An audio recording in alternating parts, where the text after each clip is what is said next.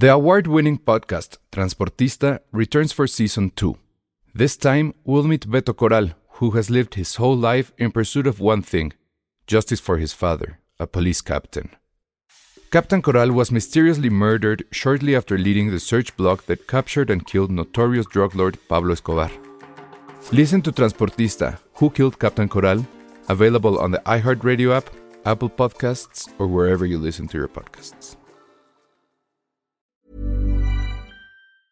Hey, I'm Ryan Reynolds. Recently, I asked Mint Mobile's legal team if big wireless companies are allowed to raise prices due to inflation. They said yes. And then when I asked if raising prices technically violates those onerous two year contracts, they said, What the f are you talking about, you insane Hollywood ass? F- So to recap, we're cutting the price of Mint Unlimited from $30 a month to just $15 a month. Give it a try at mintmobile.com slash switch. $45 upfront for three months plus taxes and fees. Promo for new customers for limited time. Unlimited more than 40 gigabytes per month. Slows. Full terms at mintmobile.com. Se recomienda discreción para escuchar este podcast. Contiene spoilers. Escuchas, escuchas un podcast de Dixo. Escuchas Filmsteria con el Salón Rojo y Josué Corro. Por Dixo, Dixo, la productora de podcast más importante en habla hispana. Hola, ¿cómo están? Bienvenidos a Filmsteria, el único podcast de cine que le urge un café. Porque creo que dos terceras partes de este programa se están durmiendo. Una de ellas, lo confieso, soy yo. La otra soy yo. Sí. No me da vergüenza. ¿Qué nos está pasando? No sé, no sé, es la edad. apenas es mi, en mi caso sí es la edad, amigos. Es que siento que Todo lo que me pasa es por la edad. siento que hoy estoy pagando deudas de sueño muy cañón. ¿Te fuiste de parranda? No, ni siquiera, es que eso es lo más triste. Porque ya dijiste que fiesteas como hombre, entonces.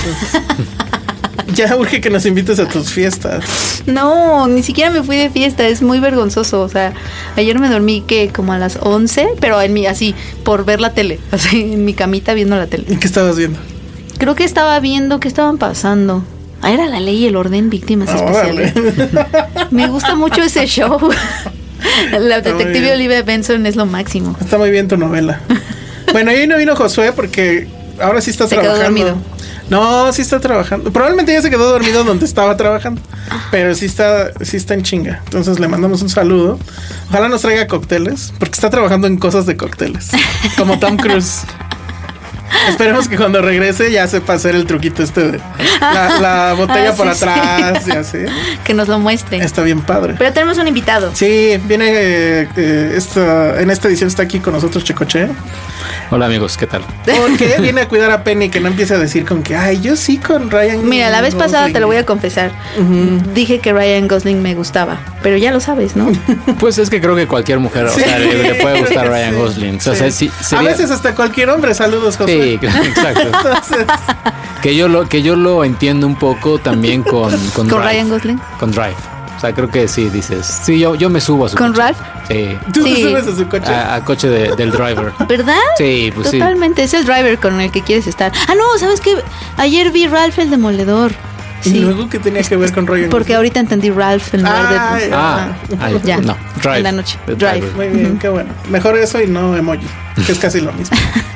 Oigan, pues han pasado muchas cosas en nuestra ausencia. ¿Con cuál empezaremos? Eh, empezamos con. Empezamos con la lista. Bueno, ¿Les late? Es que resulta que la BBC, eh, ahora sí que la BBC de Londres, eh, hizo una lista de las 100 mejores comedias, o sea, películas cómicas, de, pues ahora sí que de todos los tiempos, ¿no?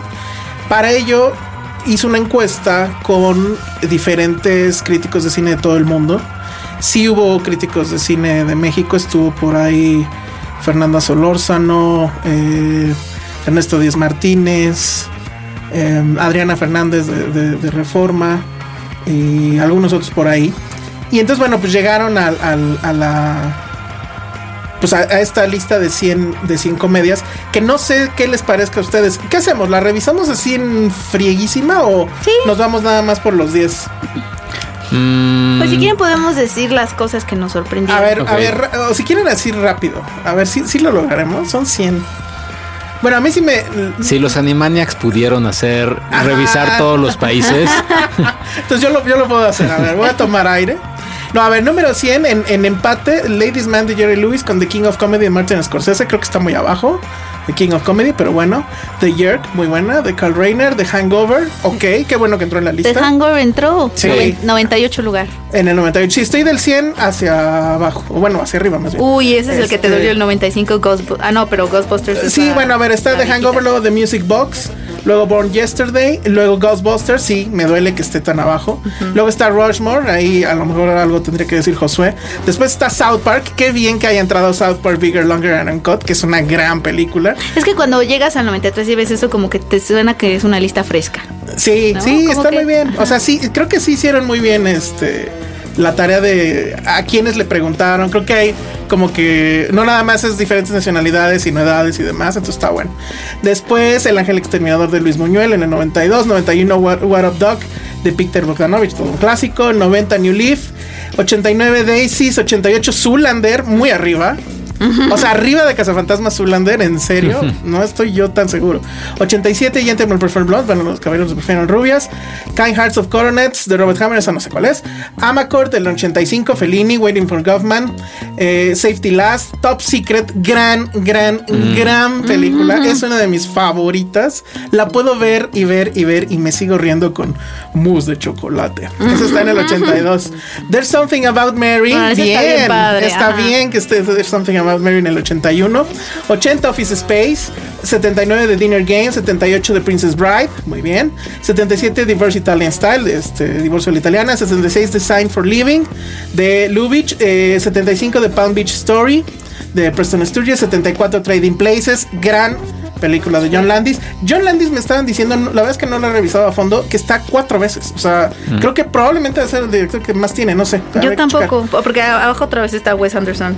Ajá, ver, bueno, a ver, antes 73 de Nutty Professor, que justamente acaba de Ah, fallecer. este, Jerry Lewis. Jerry Lewis. 72 de Naked Gun, muy bien. David Zucker, luego otra vez Wes Anderson, The Royal Tenenbaums en el 71, en el 70 In The Loop, en el 69 Love and Death de Woody Allen, la primera que aparece de Woody Allen, según yo. 68 Ninochka, 67 Sons of the Desert, 66 Hot Fuzz, Edgar Wright. Ah. Que este, pues pudimos entrevistarlo, pero en el caso tuyo, Chicoche, tu entrevista estuvo increíble. le Estuvo increíble. Le, le fue preguntando eh, frases que eran en realidad cuestionamientos basados en Canciones. diferentes Canciones. canciones, que eso estuvo súper bueno. Sí. Luego 65 Caddyshack, Harold Ramis, muy bien. En cierta forma es su segunda aparición porque bueno, él tiene mucho que ver y todo ese grupito tiene mucho que ver con Ghostbusters y con otra película que va a salir más Oye, arre- Adam McKay adelante. también aparece más de una vez. Adam McKay, sí. Ajá. Sí, habría que ver es, a ver si alguien hizo esa lista, o sea, de ver qué director aparecía más veces. Luego Arsenic and Old Lace de Frank Capra. What We Do in the Shadows, muy bien, del 62. Team America, o sea, eh, eh, la- el mismo equipo de, de South Park a ver- aparece dos veces. Después otra vez Edgar Wright con Shaun of the Dead. Tony Erdman, que no sé qué hace ahí, Ay, pero no, dice... es totalmente válido y de hecho está baja. No, ¿te- Sí. ¿te reíste en serio? Está 59. Claro. Y aparte es conmovedorcísima. Y es otro humor. Ay, no. Y Selig. Mira, esas Selig. tres, esas tres juntas me encantan. Tony Erdman. Selig y Mean Girls. Qué bien que esté Mean Sí. Girls en el 57. Segunda de Woody Allen, la de ese- Arriba de Tony Erdman no sé, pero, pero está padre. Ah, o sea, ¿pondrías a Tony Erdman arriba de Mean Girls? Yo sí. Creo que es demasiado amor, ¿eh? O sea, y le tengo muchísimo amor a Mean Girls. Me y la sé además completa. acaba de suceder a Tony Erdman. O sea, ni siquiera le has dado chance de que agarre como que onda O sea, y ver si sí, o si pon no. que tiempo, pero bueno, me están pidiendo opinar de esta lista ahorita. Entonces, bueno, pues, pues, sí, pero Mean Girls es Mean Girls. O sea, pues sí, pero. O sea, hasta Tony yo Erdman, digo eso. Tony 56 Broadcast News, 55 Best in Show, eh, Harold and Maude Ah. de- en, en el 54 The Blue Brothers, la otra de John Landis en el 53, 52 My Man Godfrey, eh, 51 Seven Chances de Buster Keaton, 50 Women in the Verge of a Nervous Breakdown, o sea, mujeres al, al borde de un ataque de Pedro Almodóvar. La No soy fan. ¿No eres fan? No soy fan de a mí sí me- pero, o sea, ¿cuál hubieras puesto de él? Bueno, o sea, Es que creo que no soy tan fan, fan, fan de Almodóvar como para ponerlo en la, de en la plano. lista. Ahora Ajá. es el primero en español, primer en Digo, está padre latino. que está sí, padre que esté, ¿no? Sí. Por lo que significa, pero El discreto encanto de la burguesía de Luis Buñuel en el 72. Bueno, ahí está en otra, otra que también es en español. Eh, eh, Trouble in Paradise de Ernest Lubitsch. Animal House, otra de John Landis. La Lubitsch ya lleva como dos Lubitsch ya lleva ¿no? todas, creo. Sí, o sea. Animal House está en el 47. Pulp Fiction, que Pulp Fiction es comedia. sí, sí te ríes en Sí te ríes, punto. pero no sé si es comedia. O sea, no sé si. no sé si Tarantino dijo, ay, voy a hacer una comedia. O sea, mm, sí te ríes, pero te ríes de un... eh, yo recuerdo mucho esa sensación. Te ríes como del absurdo. Cuando Marvin in the Face, o sea, cuando le disparan en el, por el tope. Sí.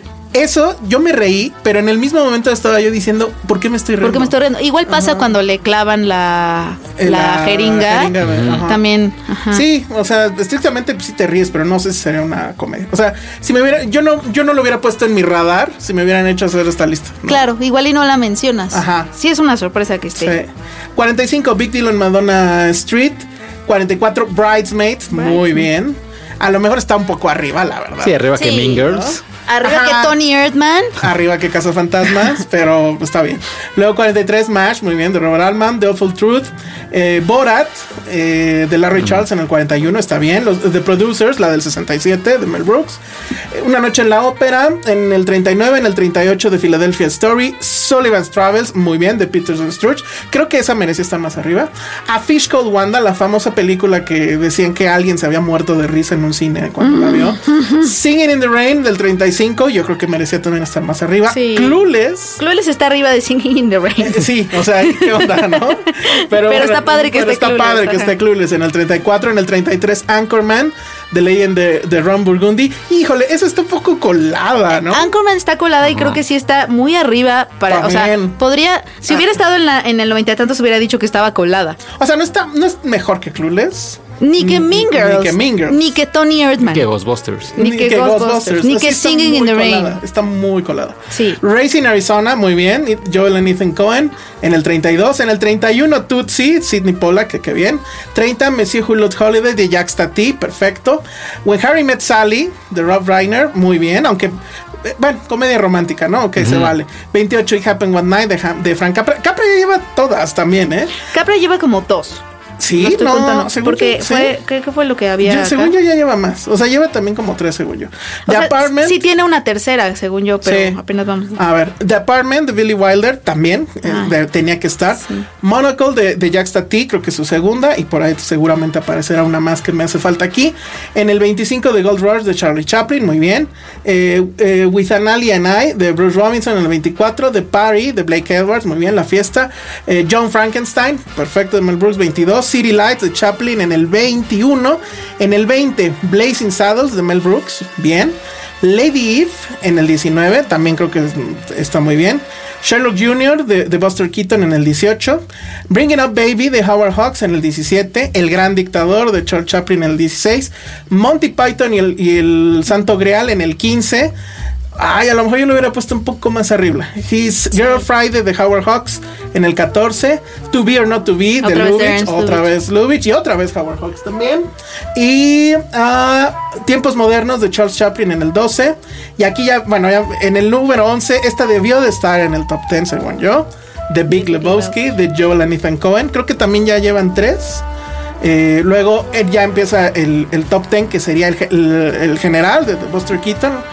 Eh, en el número 10, en el número 9, This is Spinal Tap de Rob Reiner, perfecto. Playtime de Jack Stati, muy bien. Airplane.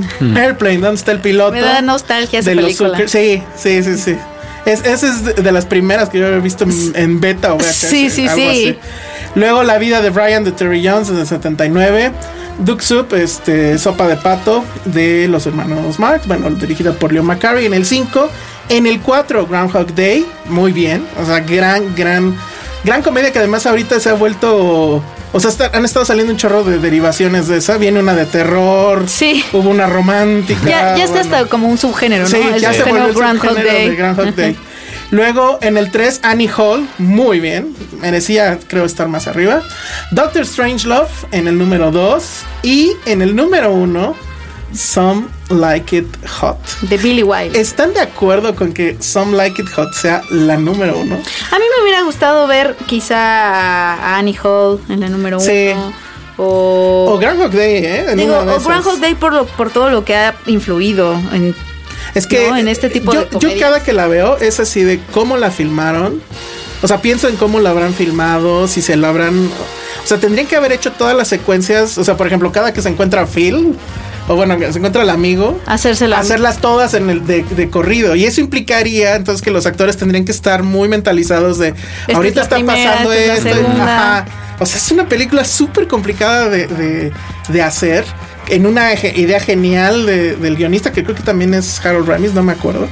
Eh, y Sí. que bueno, pues es el igual, es otra vez el mismo equipo de pues, Cazafantasmas y de muchas otras películas. Entonces, no sé, me gusta mucho Some Like It Hot, me encanta el final. Creo que es uno de los grandes finales en la, en la historia, que además muy adelantado a su tiempo, ¿no? Porque al final hablaba de cierta apertura Ajá. a ciertas cosas de bueno, nadie es perfecto. Y que igual y eso es lo que le está ganando el primer lugar. ¿no? Pero en cuanto a influencia y en cuanto a cosas que vemos todo el tiempo una y otra vez, creo que Groundhog Day también podría ser. Yo pensaba que The Big Lebowski, yo me, yo me imaginaba que The Big Lebowski iba a estar peleándose los primeros lugares, de hecho. Sí, y, y, pues no entró en el top 10, se quedó en el 11. Sí. Yo definitivamente tenía que estar en el top 10, e igual en el top 5, por lo menos en el mío sí tendría que estar. Creo que es de mis favoritas de, de- de los Cohen y creo que nunca han estado de nuevo en ese nivel, ¿no? De, de comedia tan explosiva. No, creo que no. Pero muy bien. O sea, ahí está la lista. Eh, como toda lista, creo que lo mejor que puede suceder, pues es que chequemos qué hemos visto, qué no hemos visto. Y este, y pues revisarlo, ¿no? Pero por lo menos el top 10 sí deberían de tenerlos todos. Sobre todo eh, también por ahí Jack Tati, ¿no? Creo que es como que el menos conocido de que podría ser de ese top, top 10 y es un gran, gran cineasta francés. Bueno, pues ahí está la lista y pues vámonos. a Sí lo logramos. Eh.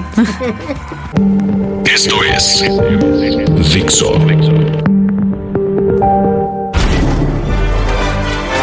Hola, ya estamos de regreso. Nunca va a suceder, ¿verdad, Penny? nunca, nunca vas a poder superar Hola. los regresos. Quizá me re- soy Penny, quizá me recuerden por Por regresos como Hola, soy Penny.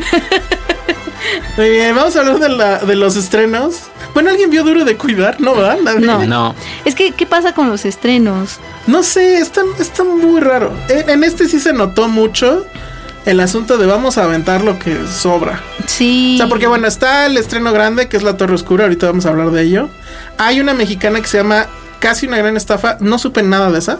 O sea, no sé ni quién la distribuye. Yo, yo sí supe, fue ayer la, la función, pero sí es una quién la- distribuidora. Ahorita te digo. Ni idea. Sí, ahorita te digo. Luego está una que se llama Viaje por el cine francés. Yo la vi en Morelia. Sí es una película, o sea, dura creo que tres horas, literal.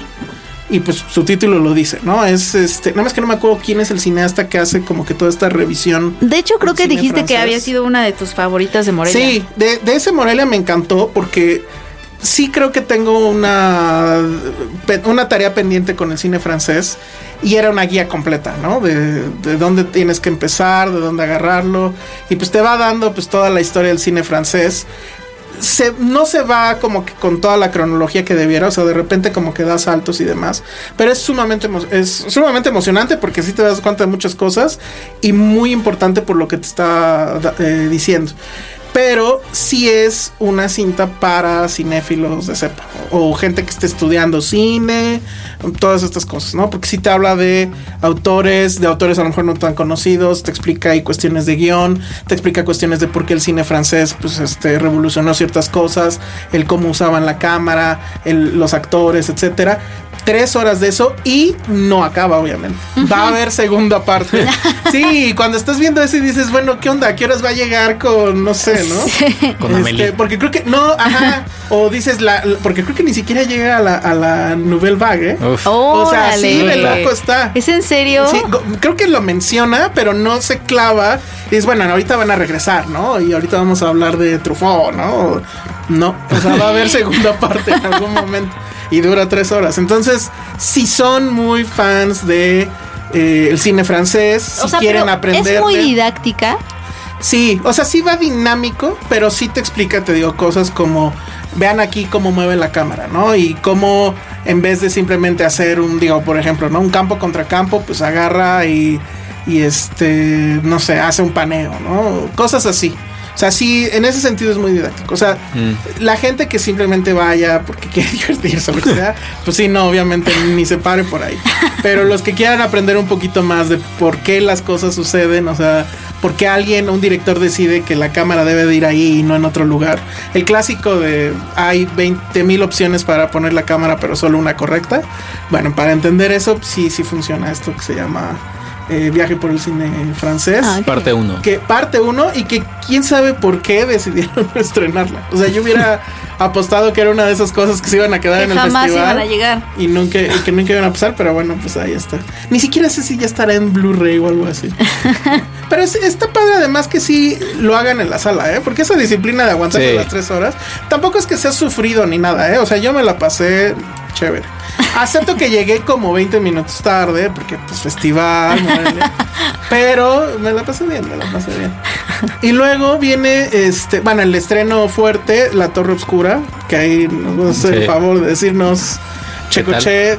A ver, pero primero es ¿cuántos libros son? Se supone. Son, Son como ocho. Son como ocho Pero libros. este o sea, no es un libro. Harry Potter. Ajá. Ajá. Pero el asunto es que este no es una adaptación de unos libros, ¿no? Es como una secuela. Es como si. Harry Potter hubiera adaptado ocho libros, pero hubiera tomado, ay, me gustó lo del viaje en el tiempo del 3 y me gustó lo del príncipe mestizo en del Seis. 6.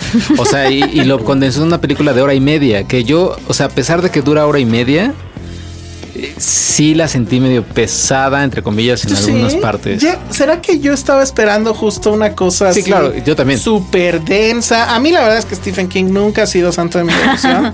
ni en cine, ni en este... ¿Literatura? Ni en literatura. Jamás me ha podido aventar ¿Tú no un estás libro esperando de- eso? No.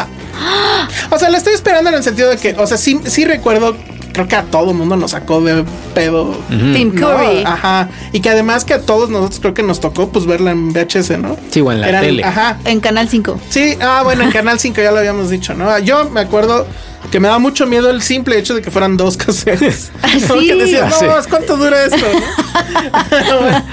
Pero no, o sea, creo que es nada más por eso. Y ya viendo el nuevo Pennywise y eso, ya dije, ah. Se ve muy jovial, eso sí. Ajá. Entonces yo iba con esa idea con, con The Dark Tower. Y la verdad es que la aguanté bien. O sea, me parece. Digo, no tengo idea los libros y jamás lo voy a tener, amigos, lo siento. Ya a mi edad hay que seleccionar todavía con más este tino. Solo vas a poder leer Sí, cierto número de libros cierto en tu número de vida. libros y definitivamente los siete del Dark Tower. No, porque aparte no. es una de las sagas literarias más largas de la historia. O sea, eso tiene no sé cuántas mil, no sé cuántas palabras, porque él quiso hacer una de las sagas literarias Es, es más como su. Stephen King Universe, Es como su, ¿no? sí, Sí. Es, es como su, él, él quería que fuera como su obra maestra, o sea, de hecho se considera como la Y- novela y de Stephen gustó, King. ¿no? Él- Muy él- raro él porque dijo que le gustó la película. Según yo sí. no, no vi su reacción. Creo que ya. O sea, lo que, lo que es raro es que él, que es conocido por el género pues de terror y es Stephen King y todo eso, esta obra estaba influida por las películas de Clint Eastwood, por ejemplo, y, por Y El Señor de los Señor Anillos y Tolkien. Entonces no es, o sea, es un género por el cual él no es tan famoso y, a- y aún así es su obra maestra, se supone. Yo no la he leído que, tampoco, que, tampoco bueno, la voy a leer. eh, eh, la trama en realidad es muy simple. O sea, está este niño que vive en Nueva York. Nueva York. Que tiene, bueno, cuando, cuando duerme tiene estos sueños locos de un eh, pistolero, que pues sí es como si fuera un Clint Eastwood, pero pues es Idris Elba. Y este, y este, este otro personaje que es este eh, tipo vestido de negro siempre. Ajá, Matthew McConaughey. Ajá. Ajá, que es un como hechicero, como demonio. Y está esta torre en medio de todo este rollo que la quiere derribar eh, este Matthew Matthew McConaughey. Para ello utiliza niños, literal, porque eh, son niños que en teoría tienen este asunto que es el de Shine. Que eso, pues, o sea, yo no sabía de eso. Y cuando dijeron, ay, es que este niño tiene The el Shine. Shining, ajá, súper loco. Y yo así de, ah, ¿no? Porque sí, dije, ay, ojalá llegue este, ojalá, y ¿cómo se llamaba el de The Shining? Este, el niño. Ay, Uy, no me acuerdo. Pero dije, ay, Stan, ojalá. no, Stan era el. Ojalá llegue, ¿cuántos años tendría ahorita? No sé, como 40 igual. Ajá. Sí, que llegue con su suétercito de Apolo y salve el pedo. De hecho, sí hay una secuela literaria de The Shining, no donde tengo él idea. está grande. Bueno, hay una, eh, hay otra versión. Una mini, una mini una- Eh, para la tele. Para la tele Sí. que está, o sea, que dicen que está más apegada a lo que es el libro, porque el libro tiene, eh, lo que hizo Kubrick fue hacer este laberinto de, de- de pasto, pero el libro no lo tiene. El libro tiene unas criaturas que te van persiguiendo, unas Ah, criaturas como sí. en forma de pasto. No, espera. un- y que eso yo lo tiene sí la miniserie. Yo sí vi esa miniserie. Mi Ajá. mamá y yo la encontramos como para rentar y creíamos que era la de Stanley Kubrick porque Ah. decía El Resplandor. Y le pusimos play y mi mamá y yo, esto no es, esto no es. Y la Sí, vimos. que tiene. Unos efectos horribles. horribles y dijimos, ¿por qué? ¿Qué es esto? Y sí nos tocó ver a las criaturas. Según yo, sí Ajá. están las criaturas. Y mi mamá estaba súper ¿Quién era decepcionada el de protagonista ahí? Porque era también alguien medio famosito, ¿no? No recuerdo. Es Que- que la vimos, la vimos con, con los ánimos bajos. Porque fue como Que de, ay, pensábamos que era obviamente- la otra. Obviamente, eh, aquí eh, vi hace poco, o sea, Stephen King, a él le gustó, obviamente ya todos sabemos que Stephen King no quiere la versión de Stanley Kubrick, que, No. que se le hace La horrible, y pero sí quiere esta versión que está más apegada, pero, ¿Tampoco? ajá, pero O sea, el, sí- el sí le final, gustó sí, el- pero el final de ese, de esa no sé si tú te acuerdas. No, creo que no al acaba, final. acaba en que el niño ya se está graduando de la universidad y ve a su papá en forma de fantasma y el, le dice, hijo, yo te quiero mucho y qué bueno que te graduaste. Y él así a Ah, lo claro, lejos, no, sí, sí a lo, lo vi. lejos él le dice, gracias papá. Pero imagínate ver a alguien así en la graduación saludando a alguien así. Sí, lo vi. sí, bueno, y creo eh, eh, que en, en la original, bueno, en el libro al menos, el hotel explotaba, ¿no? Algo así. Y que, bueno, esa es una de las cosas que no le había gustado a Stephen King. Stephen King lo que decía es que se le hacía que, la- que lo de Kubrick era una película muy fría, que era como ver a las hormigas en el hormiguero. Y que él en sus libros no era así, que él era muy cálido y no sé qué. Pero, come on, esa descripción es la descripción que yo puedo hacer de The Dark Tower. O sea, para mí es una película muy fría, Sí. muy derivativa, ¿no? A más B igual a C. Este, donde los personajes están cool. O sea, los dos protagónicos están. O sea, es que. Idris Elba y Matthew Pues McConaughey sí. pueden hacerte cualquier cosa, ¿no? Sí, y no, y él como pistolero está muy chingón. De hecho, ya, a mí yo lo veo así y me duele porque siento que Hollywood no lo ha aprovechado a- a- en todo su potencial. ya, O sea, Bond. O sea, ajá, necesitamos que Idris Elba haga algo icónico. Oigan, paréntesis. Ya, ya vieron que ya dijo este Daniel Craig. Daniel Craig que sí va a ser Ah, Bond. sí. Ajá. Christopher Nolan anda. Pues ya terminó. ¿Crees que No. lo- la vaya a hacer? No. Yo leí, yo leí a alguien que puso, o sea, que por qué no iba a ser Christopher Nolan una de Bond, porque siempre las películas de Bond tienen esta, o sea, sexualizan a la mujer, o sea, tienen estas escenas Ay, sexys y demás, y Christopher Nolan se ha caracterizado que él nunca ha puesto así como Christopher Nolan es un pelmazo, o sea, haciendo per- personajes femeninos. ¿Que O sea, cosifican eh, a la mujer? No, no, no. O sea, o sea, estas escenas así sensuales y demás que Christopher Nolan pues, no las tiene, o sea, no le interesa como que ah, la pasión entre dos personas. ay, pues que lo dirige esa parte su hermano y ya. Ajá. O, O su esposa. Ándale. Emma No, lo que pasa es que si se fijan en todas las películas, ¿no? los personajes femeninos son malísimos. No, bo- creo que O son sea- como muy irrelevantes. O sea, Si acaso Gatúbela. Y ese así, así de, uy, te estoy dando mucho chance. Y Trinity en Memento. Pero este, después de eso, no, no sabe. de- Sí, o sea, hay dos cosas que Nolan no sabe hacer. en The Prestige está Scarlett Johansson y la otra. O sea, te quedas como, pobrecitas, las engañaron por siempre. Y ya. Sí, o sea, no sabe hacer papeles femeninos. Eh, O sea, la doctora en. Ay, ¿cómo se llama la del espacio? En Interstellar. En Interstellar pues, también Hathaway, está medio sí. chafa. Bueno, y lo, otra cosa que no sabe hacer Nolan, la verdad, hacer eh, escenas de acción. Le salen bien chafas, ¿no? Entonces, ok, ahí tiene un problema. Sí. Pero, ah, come on. O sea, vendería. O sea, no irían a ver Sí, Bond claro. 25 con Daniel Craig, Sí. dirigido por Christopher Sí. Nolan. Sí, Claro. claro. Y ya, que esa sea la última de Craig. Y entonces ahora sí que entra Idris Elba. Pero yo necesito que Idris Elba y haga que la dirija el de Get Out. Ah, sí, ya. Imagínate. Yo necesito que Idris Elba haga algo icónico. O sea, Sí. siento que tiene todo ahí y siento que no lo van a aprovechar. Ya hay un icónico con un poco con este, ¿cómo se Con llama? su serie. Con la serie, claro. Este, con estaba en The Wire también y este los robots, se me olvidó ahorita. El Pacific, Rim. Creo que Pacific, Rim, es sí muy tiene, bueno. sí. Más o menos. No, Ah, ese El- el- discurso. El, speech que se echa así está. Pero no sé si la mayoría de la gente así masivamente lo reconozcan por eso. No, no, de reconocimiento masivo. O sea, creo que se le merece falta, algo sí. así. O, o sea, Sí, le hace falta tener unas tres casas en Los Ángeles con Sí, albercota. Sí, sí, estoy creo de que- acuerdo. Creo que lo andan mal. Power to the people. Bueno, pero entonces Dark Lo andan desperdiciando. Eh, Así de buena está Dark Tower. A mí me recordó mucho, igual no sé si a ti te recordó, The Last Action Hero de Arnold Schwarzenegger. Mm, claro. O sea, porque tiene estos momentos donde, donde Idris Elba está en el mundo real y le están dando medicina y dice, oh, estas medicinas me están curando bien rápido. O sea, Ajá. estas como choques de mundos diferentes. Que, que son los pequeños Sí. chispazos de humor cuando le dan un hot dog Ah, sí. y que dicen, ¿qué es esto? It's a hot dog. Y él dice, ah, qué, qué qué- salvaje. qué- ¿De, qué de qué raza? O sea, son como, un- como un Wonder Woman. en la- Sí, hace el Wonder Woman un poquito, pero Sí. poquito. O sea, la verdad es que o sea, ya sabes para dónde va, ya te imaginarás, o sea, plantean la situación y ya nada más simplemente esperar a que todo caiga en su lugar. A mí me sorprendió que acaba, en realidad es una película que dura nada, dura una hora cuarenta, sí. para los estándares de ahorita y para hacer una película que yo pensé que era como inicio de universo, dije, pues no dura nada. Y lo agradecí. O sea, la verdad es que no me parece tampoco que sea terrible, ni mucho menos, pero no es trascendente. Mm. Me parece que es una película fría en ese sentido. Este. No una creadora de franquicia. No, yo más bien lo sentí, ¿sabes qué? Como encuesta de Focus Group. ¿Censo? Ajá, para ver si les gusta, hacemos más. Sí. Si no, no hay bronca, chavos, ¿eh? O sea, Sí, aquí la dejamos. todos amigos, este, sin, sin malos pedos, o sea, todo bien, chavos. ¿No? Sin pues ya, rencores. ajá, y ya hacemos otra cosa, no se preocupen. Como Así- Focus Group. Focus Focus Group. Es una película de Focus Group. Que la verdad prefiero eso a la momia, que era, huevo, ahorita les hacemos un universo, Ah, claro. ¿no? O DC Comics de, ah, ahorita lo No, hacemos y yo creo que eso es lo que te permite también que te guste más, ¿no? Si no sientes el peso de te tiene que Sí. gustar porque ahí vienen 3000. Ajá. Creo que eso a la momia le, por eso Sí. digo, aparte de que sí es muy mala, también era como a mí te caía gorda, porque O era sea- de ¿por qué te impones a mi vida por los próximos 10 años? Sí, tal cual. No, esta es, esta es mejor que, que la momia. ¿eh? Y esta, la verdad, creo que yo lo hubiera disfrutado más si hubiera salido al punto en Netflix. Claro, sí, ¿no? sí, sí. hubiera también. estado más padre. Sí. Pero bueno, pues ahí está los estrenos de esta semana y ahora. A ver si nos da tiempo de hablar de otras cosas. Si no, ahí viene ya Game of Thrones. Sí. Escuchas un podcast de Dixo. De Dixo.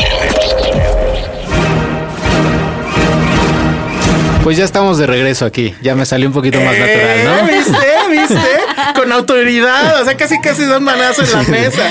Muy A bien. ver. Nunca sé qué Así se A hacen ver, las chavos. cosas. A ver, chavos. Súbanle al volumen. Yo siempre voy a decir hola.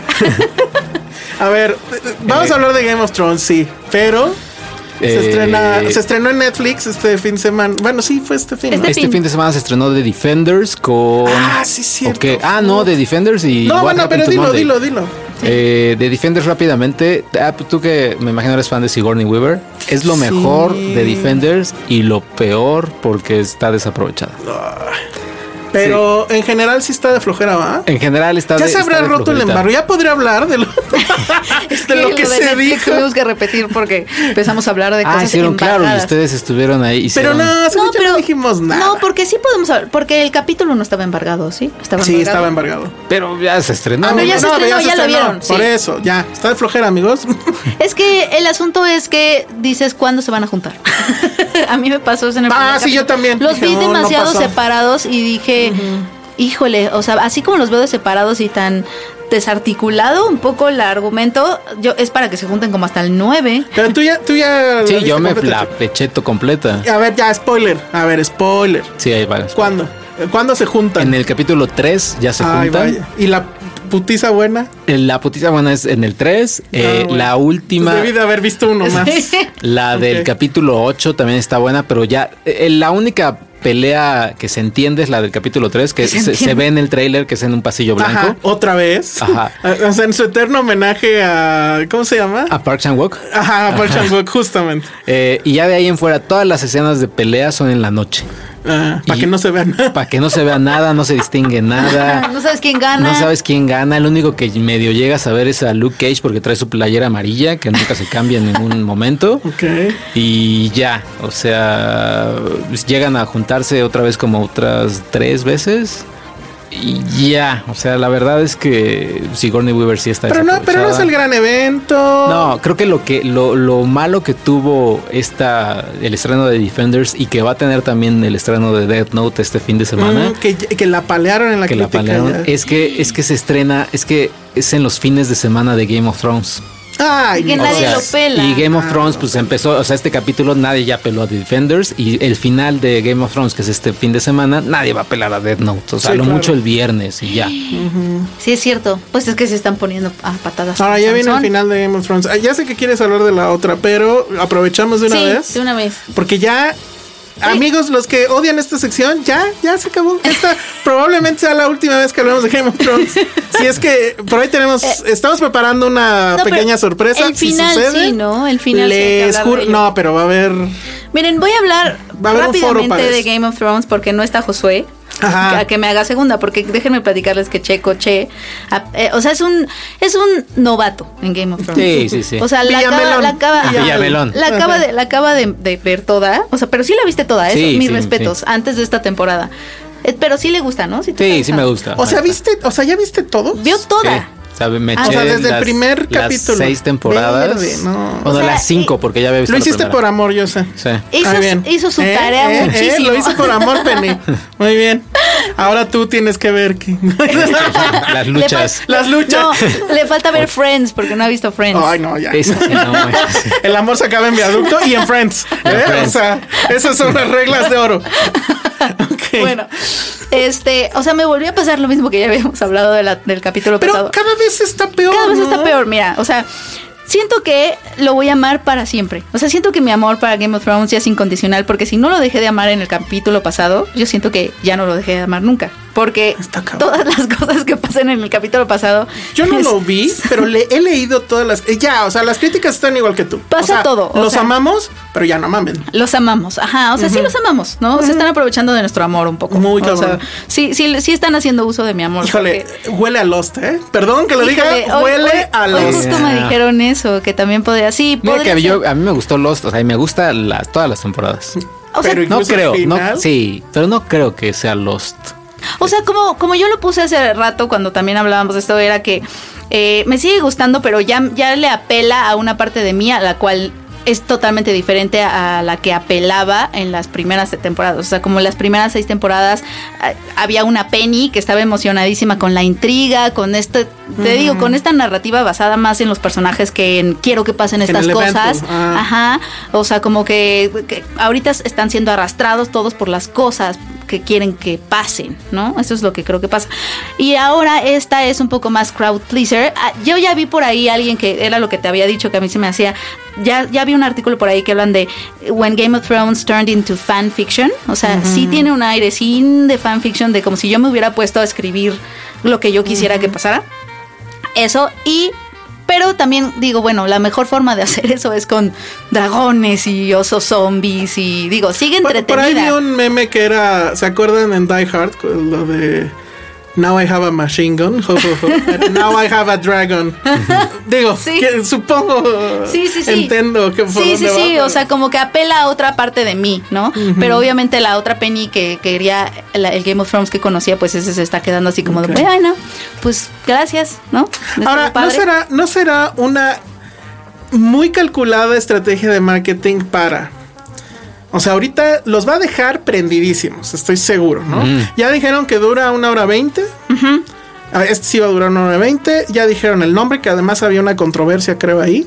De no sé si el nombre decía algo raro o implicaba ¿Cuál es el algo raro. The Dragon algo. Ajá. Bueno, pero ¿no será todo esto una estrategia de marketing para que el hype quede y el cliffhanger en el que los van a dejar? Híjole, me duele, ¿eh? Me duele por ustedes. Sí. Los van a dejar en una cosa para que en la última temporada a lo mejor ya lo hacen más serio. O sea, bueno, serio en este sentido de ya sin ser tan pleaser. y que sí se convierta en el gran. O sea, creo que ya lo es, pero que sea todavía más evento. Que, que, que esta.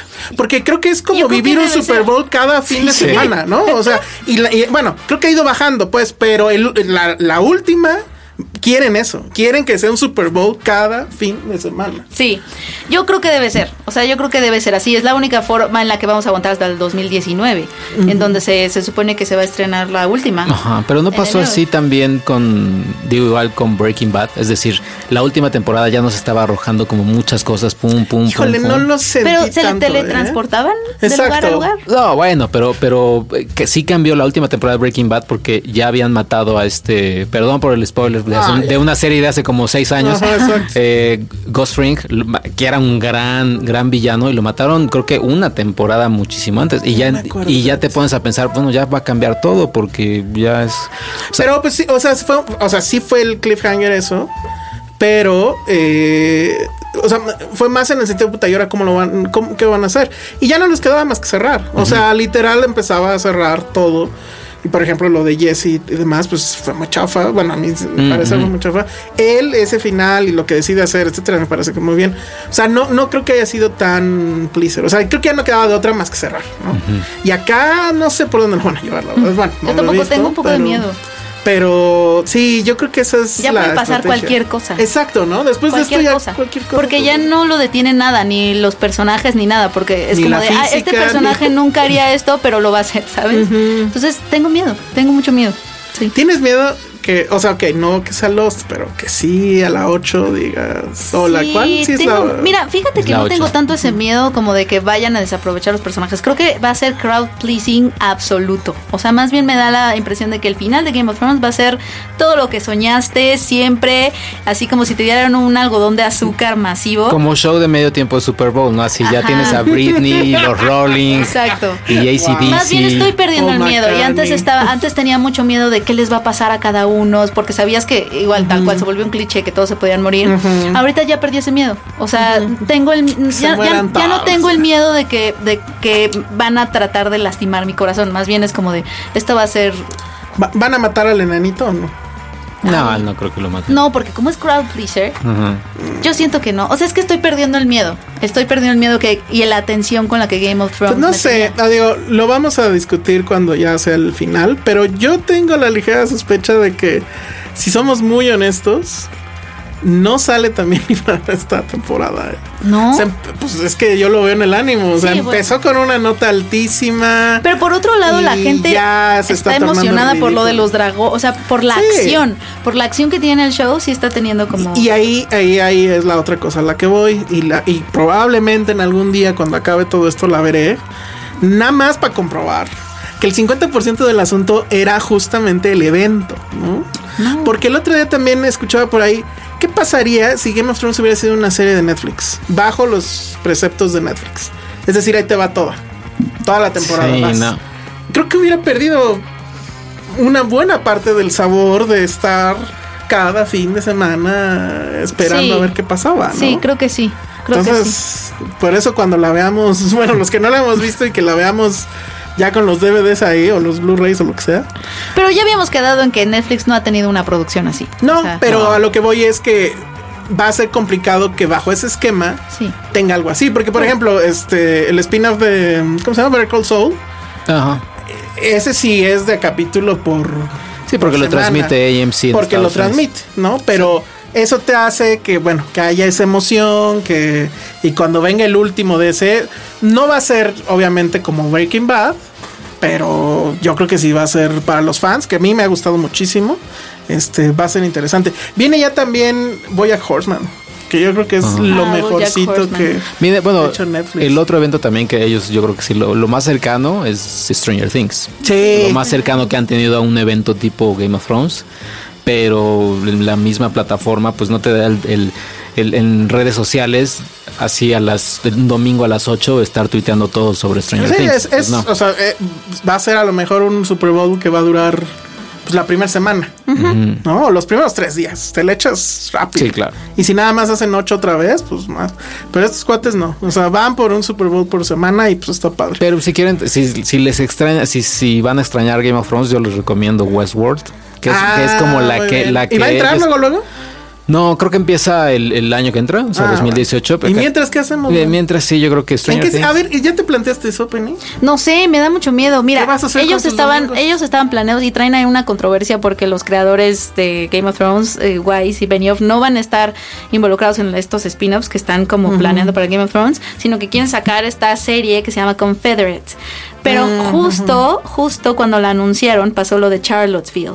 Ay, no. Y entonces la gente enloqueció, enfureció así de, no, Sí. Confederate, y hay todo un complot para que no se haga la serie porque mucha gente dice que sería ver la fantasía de, de muchos todavía americanos que tienen como Sí, esta como idea de meterle más porque se trata ¿no? de qué pasaría, es como de Man in the High Castle, qué hubiera pasado si la si ¿De los, los confederados Confederates hubieran ganado, ajá. Ya. No, no, pues no está el horno. No es un timing. No, digo, no sé qué, no sé qué opine. uh, no sé qué opine. Nos están haciendo señales de yeah. Amor y paz. Ajá, de amor y paz. Este, ya ven, ya hasta se me fue lo que iba a decir, pero Sí, que no es un buen timing. no, no, no, no, definitivamente no. Yo iba a decir otra Pero hay, hay buenas series. O sea, vaya, si nadie le ha entrado, digo otra vez a Westworld. Ahí Sí. está Westworld. A ver si Eh, ya, a ver si ya sirve. Que es de Jonathan Nolan. Ajá, de Nolan. un poco más difícil de entender. Eh, O sea, Sí, siento que no, siento que no va a ser masiva por No. esencia. O sea, y siempre yo también voy a decir Legion, también de si les gustan esta onda de los Ah, superhéroes, la creo que ver. Legion es lo más cercano a la Porque sale esta mujer que me gusta, ¿no? Aubrey Plaza. Sí, y uf. Aubrey Plaza hace un, un papel excelente. Aubrey Plaza ha de ser bien cochina. Se le ve. ¿No? Sí. Sí, debería yo de hacer algo para conocerla. Oigan, a ver, y por último, ¿ya saben dónde lo van a ver? O sea, porque sí es como Super Bowl. O sea, van a ir a. pues no, En no. Hooters no lo irán a pasar. Sí, seguro sí. Estaría increíble ir a Hooters y verlo. ¿Sabes qué pueden ver? Hola, amigos de En Hooters, En, denos YouTube dinero. busquen videos de Game of Thrones de los de finales de temporada o varias cosas y hay así eventos de cuando se muere tal o la boda roja y, y visto, o sea, ves ves en, en un cachito el video y ves en, en otro en grande la reacción de toda la Ah, gente en, claro, en- en el claro. bar. Sí. Y es, es muy padre. Yo no sé que- si yo podría verlo en un bar porque yo sí soy muy picky para eso. Ay, pero es el final. Pero qué tal que se nos van detalles clave. Bueno, Ajá. eso O sea, que alguien le susurra. Ay, Sí, sí. no. Como. Pero el drinking game, pues está Ah, el drinking game estaría padre. game. Cada vez que alguien se teletransporta a un lugar. Ajá. Según los kilómetros que se haya ahorrado, drinking, los litros. Bueno, pues este, planelo. Yo creo que sí es un asunto de planearse dónde se va a ver, como los Oscars o algún evento así. Sí. Y pues ya, dejamos de hablar de Game of Thrones por ¿cuánto tiempo? ¿Año y medio? Ya qué? casi, sí, amigos. Sí, Gracias no. por soportar Game of Thrones. Sí, los que no les gusta esto, pues eh, yo los entiendo, yo los entiendo. Extrañé a pero, pero siempre les hice amable. Por ejemplo, ahora no saqué mi app de Boston. No, ahora, ahora estoy muy orgullosa de ti porque estuviste involucrado en esta es que, conversación. es que ya lo que he leído sí es en serio así de, ay, se los dije. Ay, me estaría matando. Pero no, no, sigues, sigues mal porque sigue siendo un evento en el que no estás involucrado. Porque no quiero estar, la neta. O sea, si hubiera efectivamente show de medio tiempo, como en el Super Bowl, ahí estaría. Pero pues como no hay, no me Sigue sin haber Bueno. desamor, o sea, seguimos amando Game of Thrones. Muy bien, bueno, pues nos vamos. Muchas gracias por escucharnos. Va, estén pendientes de las redes. eh, porque sí estamos preparando algo para el último capítulo. Pongan chonguitos para que suceda. Y si no, pues ni modo, pues, se van a tener que chutar otro bloque completo. de- o capaz que más de- de- para hablar del final de Game of Thrones. Y ya se va a acabar y ya no vamos a hablar de ello dentro de no sé cuánto tiempo. Sí, pero es que también la cartelera no nos está ayudando. La cartelera no está ayudando, chavos. Este. Bueno, ya viene Atómica. Bueno, ¿cómo era? Atomic Blonde. Atomic Blonde. Y nada más. Que Bueno, ya vimos que nos volvió a pasar lo de asuntos internos. Sí, el gag de asuntos internos estuvo muy grave. Yo ca- capaz que mañana la vuelvo a ver. Pero bueno, nos vamos, redes, Checo. Eh, ¿Las mías o las de Filmsteria? No, las tuyas. Ah, ¿Dónde ya, ya? ¿O cuáles? Eh, las no, la mía arroba checoche. Muy ahí bien. me encuentran. Arro- arroba Penny Oliva. Muy bien, y yo soy el Salón Rojo. Nos escuchamos la próxima. Hasta luego. Bye.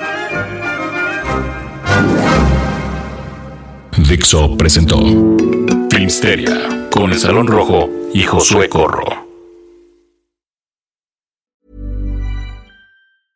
Mom deserves the best, and there's no better place to shop for Mother's Day than Whole Foods Market. They're your destination for unbeatable savings, from premium gifts to show-stopping flowers and irresistible desserts. Start by saving 33% with Prime on all body care and candles. Then get a 15-stem bunch of tulips for just $9.99 each with Prime. Round out Mom's menu with festive rosé, irresistible berry chantilly cake, and more special treats. Come celebrate Mother's Day at Whole Foods Market.